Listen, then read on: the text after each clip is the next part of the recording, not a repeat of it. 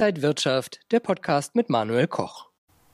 Ja, nach dem Börsencrash 2020 sind die Märkte sehr schnell wieder nach oben gegangen und 2021 jetzt mit neuen Rekordständen DAX und DAO laufen super, aber ist das vielleicht auch schon zu viel?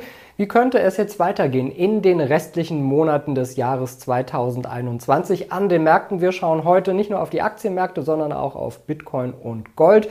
Das alles beim XTB Market Talk und zugeschaltet aus Frankfurt ist mir wieder Max Winke, Marktanalyst bei XTB. Max, grüß dich. Hi Manuel, ich grüße dich. Max, fangen wir mit den Aktienmärkten mal an. Die sind ja schon sehr ordentlich gelaufen, überall mit Rekordständen in diesem Jahr. Sind diese hohen Bewertungen überhaupt noch gerechtfertigt? Also der Aktienmarkt, der ist teuer und äh, alle sind weiterhin bullish. Deswegen äh, könnte es natürlich deutlich schwieriger sein, äh, weitere äh, Rekordstände zu erreichen, zumindest wenn wir mal das Ganze mit der Situation äh, von Anfang des Jahres vergleichen. Wir haben ja jetzt nochmal die Delta-Variante, das ähm, verlangsamt die Konjunkturerholung. Wir haben die hohe Inflation. Wir haben möglicherweise einen Richtungswechsel der FED, der in naher Zukunft ansteht. Und äh, auch die Unternehmensgewinne, die waren ja im zweiten Quartal äh, recht stark, vor allem in den USA. Und das könnte natürlich auch schwierig äh, zu toppen sein. Das hört sich erstmal alles sehr negativ an, aber wenn jetzt die Sorgen an der einen oder anderen Stelle wieder nachlassen, dann könnte das natürlich wieder für Auftrieb sorgen und dann ähm, auch in den ja, äh, letzten vier Monaten des Jahres für etwas mehr Bewegung sorgen. Wenn wir aber mal auf den DAX schauen, also die technische Situation, da haben wir am Wochenchart eine bärische Divergenz zwischen dem RSI-Indikator und dem Kurs.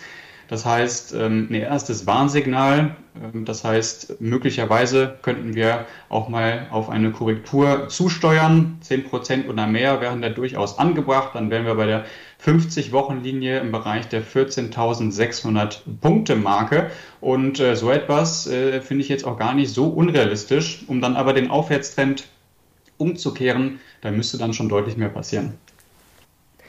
Du hast ja jetzt einige Risiken genannt. Ist das vielleicht auch die Chance für den Dollar in den nächsten Wochen und Monaten aufzuwerten?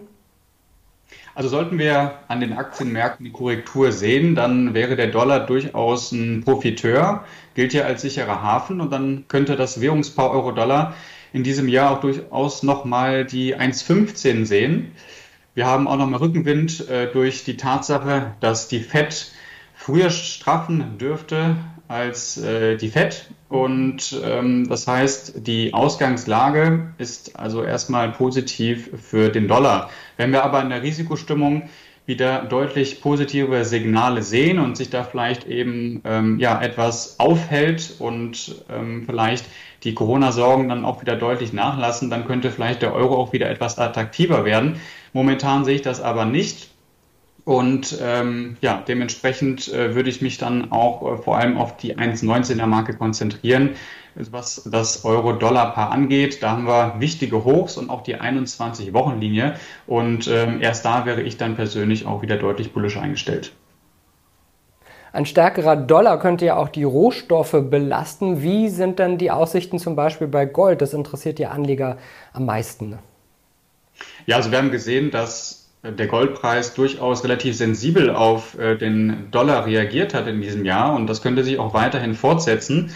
Wir haben natürlich, was den Goldpreis angeht, äh, vor allem die Sorge um die Inflation. Das ist zumindest das, äh, wo viele Anleger eben dann versuchen, vielleicht zuzuschlagen, um sich ja vor diesem Preisdruck etwas zu schützen. Aber wenn wir mal ja, die Historie betrachten, dann sehen wir, dass die Korrelation zwischen dem Goldpreis und der Inflation äh, dann doch äh, deutlich schwächer ist als die Korrelation zwischen dem Goldpreis und äh, den Anleiherenditen. Und dementsprechend würde ich mich als Goldhändler viel mehr auf die Entwicklung der Anleiherenditen konzentrieren. Also die zehnjährigen Papiere, da kann man eben auch einfach mal drauf schauen. Äh, es gibt natürlich auch eine negative Korrelation zu den Preisen. Also die T-Note kann man durchaus mal äh, auf der Watchlist haben und schauen, wie sich da die Lage so in den nächsten Wochen und Monaten entwickelt. Ich persönlich finde, im Tageschart haben wir momentan keine klare Richtung auch der Anleihemarkt versucht also so ein bisschen herauszufinden, in welche Richtung es gehen könnte. Und für den Goldmarkt könnte da auch momentan äh, von einer ähnlichen Situation die Rede sein. Also wir haben würde ich sagen, eher eine neutrale bis bärische Tendenz. Und äh, damit wir wieder ein ja, bullisches Umfeld haben, deutlich bullisches Umfeld, müssen wir nachhaltig über die 1800 Dollar Marke ausbrechen. Wir müssen mal einen Preis sehen oberhalb der 200-Tage-Linie und auch mal wieder die Hochs aus dem August und Juli äh, überwinden, um äh, ja dann wieder deutlich ähm, optimistischer sein zu können. Für die einen ist Gold der sichere Hafen, für die anderen ist das Bitcoin. Und der Bitcoin, der ist ja seit Ende Juli ungefähr wieder im Aufwärtstrend. Peilt die Kryptowährung jetzt vielleicht sogar die Allzeithochs wieder an? Die lagen ja bei ungefähr 64.000 Dollar. Ja, das könnte man durchaus meinen, wenn man sich mal die Entwicklung der letzten äh, Wochen genauer anschaut. Wir haben ja den Boden bei 30.000 Dollar gesehen. Wir haben die Widerstandsmarke bei 40.000 Dollar überwunden und äh, wir sehen, dass das Interesse vor allem bei den institutionellen Anlegern doch äh, weiterhin wächst. Das heißt, man versucht, den Markt zugänglicher zu machen und spätestens auch oberhalb der 40.000 Dollar Marke dürften dann auch die äh, ja, Privatanleger wieder deutlich mehr äh, Interesse äh, gehabt haben. Und äh, je nachdem, was man jetzt natürlich im Bitcoin sieht, äh, für die einen ist es eine digitale Währung, für die anderen eine Alternative zu Gold und für die einen auch nur eine Spekulationsanlage. Äh, ähm, ich gehe doch durchaus davon aus, dass wir nochmal weitere Annäherungsversuche sehen in Richtung Allzeithoch. Aber ähm, wir haben jetzt auch eine recht starke Rallye erlebt und deswegen sehe ich auch äh, die Möglichkeit auf eine stärkere Korrektur. Wichtig wäre dann, dass wir aber die 40.000 Dollar Marke verteidigen und vielleicht äh, ja in dieser Region nochmal zu einem neuen Angriff ansetzen. Ja, wenn wir mal schauen, wie sollten sich Anleger jetzt vielleicht so generell aufstellen, ihre Strategie wählen, ihren Depotmix auswählen? Es gibt so viele Faktoren. Wir haben es ja gerade jetzt mal ein bisschen besprochen. Es gibt sehr marktspezifische Informationen, die man natürlich immer wieder neu bewerten muss und einordnen muss. Äh, ich bin persönlich ein großer Freund der Charttechnik und ich versuche dann mehr auf Kursentwicklungen zu reagieren, statt sie vorherzusagen. Ähm, aber auch die Fundamentals muss man natürlich einordnen und können einem dann da auch sehr dabei helfen, äh, um zu schauen, ob es Bestätigung gibt oder auch Warnsignale. Aber ich würde vor jedem Trade oder vor jeder Order, die man platziert, würde ich mir natürlich erstmal die Frage stellen, Wonach suche ich? Was bin ich bereit zu riskieren? Was erwarte ich vom Markt?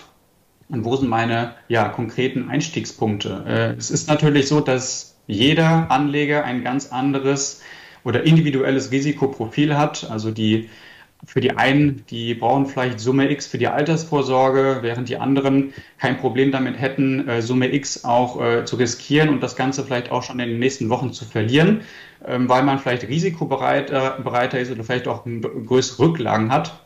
Es gibt auch Anleger, die ja eine Position über Jahre lang halten können, ohne dass man da vielleicht mal ins Depot schaut, während die anderen da vielleicht doch eher ähm, ja, versuchen, kurzfristige Gewinne zu erzielen. Also das sind alles Fragen, die man sich selbst äh, beantworten muss. Und äh, da würde ich eben einfach schauen, dass man sich da äh, nicht zu sehr auf äh, die Meinung anderer äh, verkrampft und äh, sich da auch nicht zu sehr reinquatschen lässt. Sagt Max Wienke, Marktanalyst bei XTB. Max, danke dir für diese Einblicke. Sehr gerne, Manuel. Und Ihnen und euch, liebe Zuschauer, vielen Dank fürs Interesse. Das war und wenn euch diese Sendung gefallen hat, dann abonniert gerne den Podcast von Inside Wirtschaft und gebt uns ein Like.